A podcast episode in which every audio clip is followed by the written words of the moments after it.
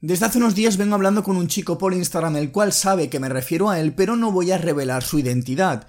Y esto lo hago porque me estuvo hablando de un amigo suyo, el cual ha invertido 10.000 euros en acciones de Tesla sin demasiado conocimiento de mercados, por el consejo o recomendación de un amigo suyo que en teoría sabe algo de inversión, y por suerte o por desgracia lleva ganados unos 4.000 euros. Espera, he dicho por suerte o por desgracia, sí, y lo he dicho por una sencilla razón, y es porque lo peor que te puede ocurrir las primeras veces que inviertas es que ganes dinero, o peor aún, mucho dinero. Y esto puede ser contradictorio, pero verás que tiene mucho sentido, porque ganar dinero de esta forma puede generarte unas emociones que difícilmente podrás controlar, tanto para lo bueno en el caso que ganes como para lo malo en el caso que pierdas. Y no sé si has ido alguna vez al casino, y yo no muchas, la verdad, pero aún recuerdo hace años cuando salí de fiesta por la zona de la Vía Olímpica de Barcelona con tres amigos. Bueno, realmente eran dos, éramos tres. El caso es que uno de ellos se lió con una chica y el otro se fue de cacería. Y te preguntarás, ¿y tú qué hiciste? Pues yo como era un pelele que no sabía ligar, preferí irme al casino a tirar los 35 euros que llevaba en el bolsillo y a ver qué pasaba que ya que no había pagado ni entrada ni copas en la discoteca, pues al menos podía jugar un rato y a ver qué pasaba. Pero para no enrollarme demasiado ese día, como te digo, entré con 35 euros en el bolsillo y salí con 850. Suerte, seguramente, o mejor dicho, sí, suerte.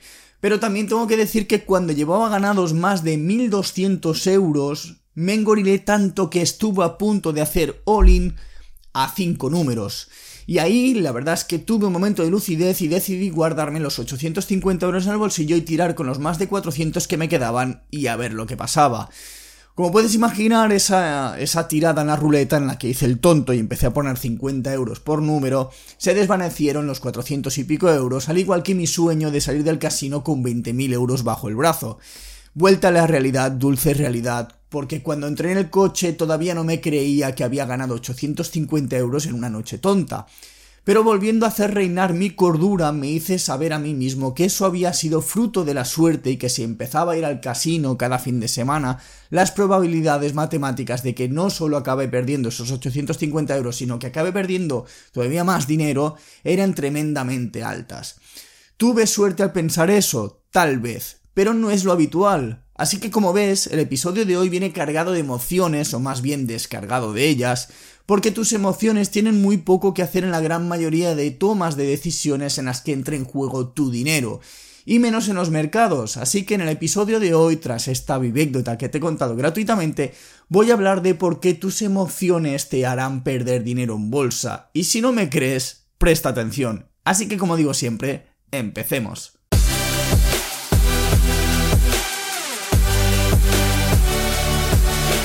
Te doy la bienvenida al podcast en el que se habla de dinero ahorro inversión en un idioma que entiendes y que raramente durará menos de 10 minutos. Esto es Invierto para ganar dinero, el podcast de Mario 10%.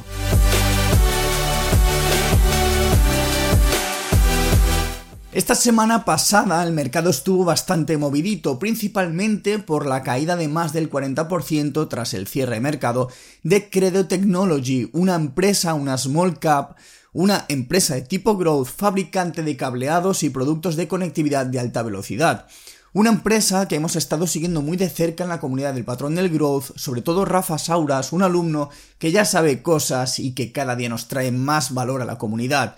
Y Rafa realmente llevaba siguiendo bastante tiempo esta empresa, de hecho yo siempre me acuerdo de ella porque le llamamos cerdo, el ticker es CRDO, Parece cerdo, pero es Credo Technologies. Y la llevamos siguiendo desde hace bastantes meses. Y Rafa, hace un tiempo, entró en el patrón del growth.com para saber más sobre esta estrategia de inversión, a pesar de que él ya sabía cosas.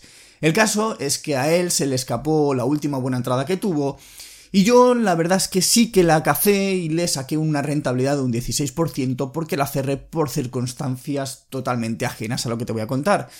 Sin embargo, esta empresa era muy, muy comentada por Twitter, tremendamente comentada por mucha gente, gente de la talla de Oliver Keld, Greg Duncan, Richard Moulen, que se vieron atrapados en ella tras la noticia de alto calibre que desató. Y el caso es que uno de los mayores clientes de Credo Technology, que realmente se sospecha que sea Microsoft, la semana pasada anunció una previsión de recortes en la compra de ciertos productos de esta empresa.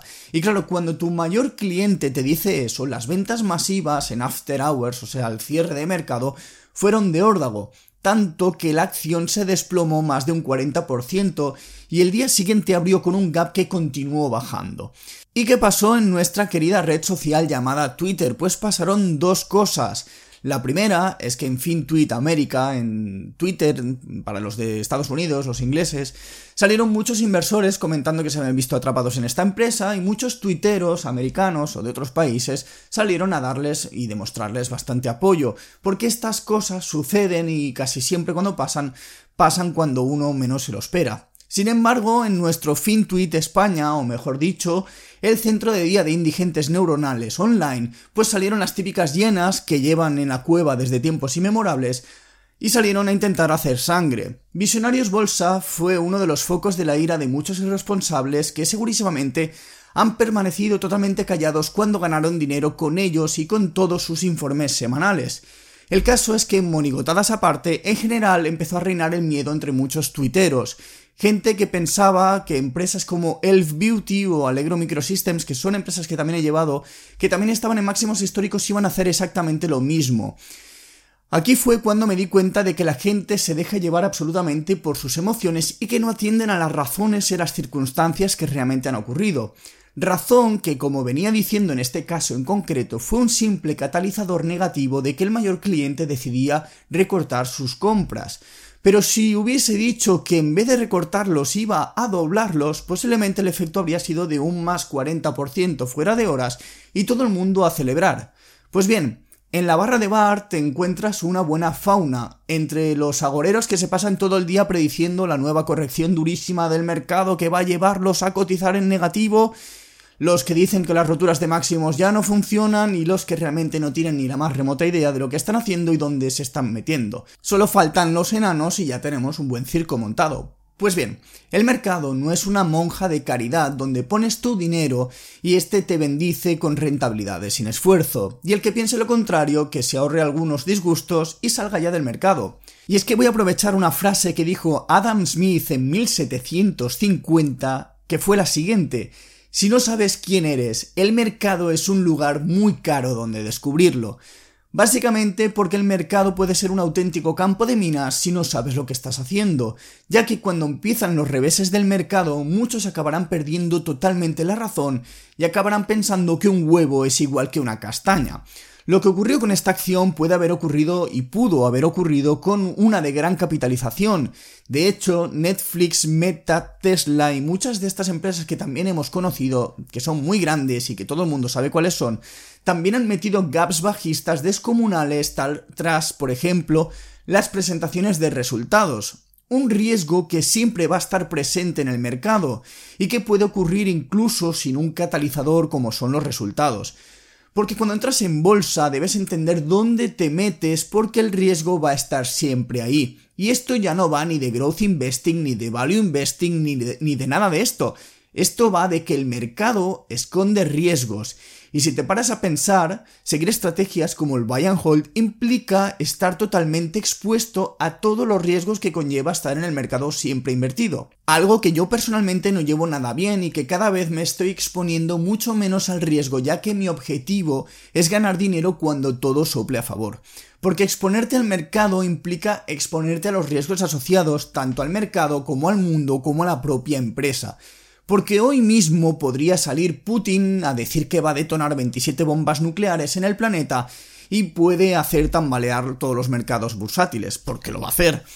O por lo contrario, podría salir y decir que se ha cansado ya de la tontería de Ucrania y que prefiere recoger a sus tropas y dedicarse a otros menesteres porque mañana también podría salir el terrorista de Jerome Powell a decir que va a subir los tipos de interés al 10% y acaba así de destrozar totalmente la economía, o podría bajarse los pantalones y empezar a bajar los tipos, lo cual supondría seguramente un alivio para el mercado y todo podría empezar a volar. Por otra parte, la empresa en la que estás invirtiendo podría sufrir un offering, que básicamente es una oferta de acciones a cambio de financiación, lo cual lo inyecta realmente más acciones en el mercado y hace que las que tú ya tengas previamente pierdan valor.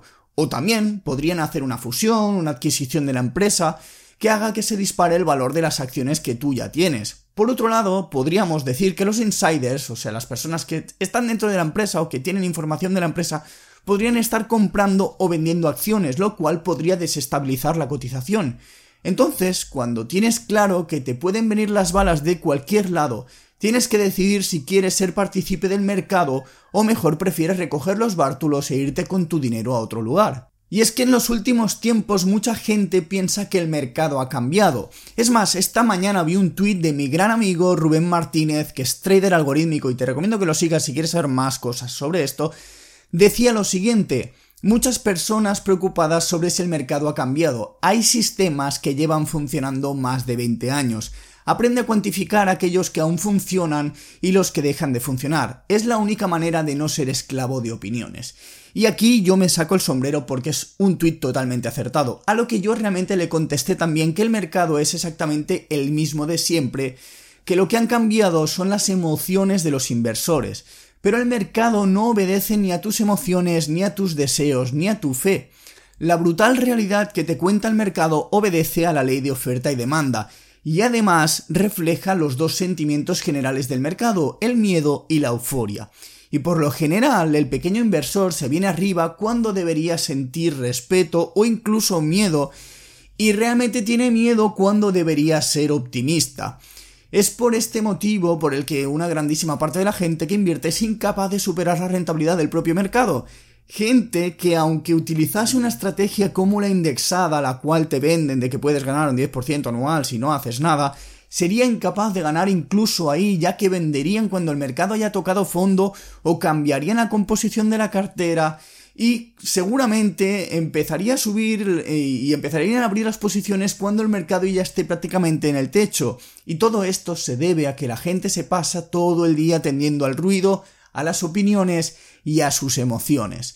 Y en vez de centrarse en entender cómo fluye el dinero en el mercado, cuándo entra y cuándo sale de este y en qué momento te indica en qué, cuándo tienes que entrar y cuándo tienes que salir, es por eso que en el episodio de hoy te voy a dar dos consejos que te ayudarán a forjar una mentalidad de hierro como la que estoy intentando yo en proceso de construir yo mismo.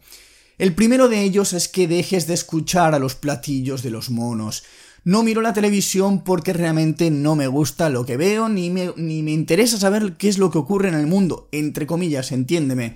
No escucho noticias de ningún tipo, sobre todo relacionadas con inversión. Me da igual lo que diga Putin, lo que diga Powell o si la abuela fuma realmente. No miro sobre todo vídeos catastrofistas de YouTube y sobre todo sudo de estos tuiteros que están todo el día con los platillos, oh, se va a caer todo. No escuches las opiniones de tu cuñado de confianza, del tuitero monigote que se pasa el día dando lecciones diciendo que la bolsa es un engaño, que el análisis técnico no sirve para nada, cuando lo único engañado es él que no para de palmar pasta. Deja de hacer el tonto, de comportarte como una veleta, de que si hoy me siento súper alcista y mañana he visto que uno ha dicho que se va a hundir todo, y empieza a fijarte en lo realmente importante de este negocio, si es que realmente quieres salir exitoso de él. Y el segundo punto es que aprendas, porque invertir no es un juego de niños, Invertir es un negocio en el que si haces mal las cosas acabas perdiendo hasta los calzoncillos, porque esto no es como un trabajo al que si vas y si haces mal las cosas te largan del trabajo y lo único que pierdes es una fuente de ingresos, no pierdes tu propio dinero porque se está en tu banco. No, aquí, en la bolsa, Pierdes ese dinero que tantísimo esfuerzo te ha costado ganar. Aquí pierdes la constancia, pierdes la confianza, pierdes la motivación. Aquí pierdes casi hasta las ganas de vivir porque has perdido dinero. Así que haz el favor de no tomarte esto como un hobby porque te va a acabar costando dinero. Ahora bien, si quieres aprender más, saber más sobre growth investing en este caso, pues siempre puedes pasarte por mario10%.com o si quieres hacer como Rafa Sauras que te mencionaba al principio, puedes pasarte por el patrón del growth. Porque si sigues haciendo lo mismo que hasta ahora, seguirás consiguiendo los mismos resultados de siempre, pero si realmente quieres mejorar tus resultados, debes dejar de lado tus emociones, tu ego, que de esto no he hablado, y empezar a tomar tus propias decisiones de inversión de acuerdo a lo que te dicen los propios mercados. Así que no me voy a enrollar más porque hoy venía calentito, Gracias por escucharme, por verme o por soportarme. Si te ha gustado el episodio, recomiéndaselo a tus amigos o a quien le puedan interesar porque me vas a hacer un favor y te lo voy a agradecer. También le puedes dar 5 estrellitas desde tu reproductor de podcast. Y como digo siempre, me puedes seguir en mario10%.com, en redes sociales, donde te vengan gana. El patrón del por si quieres saber más.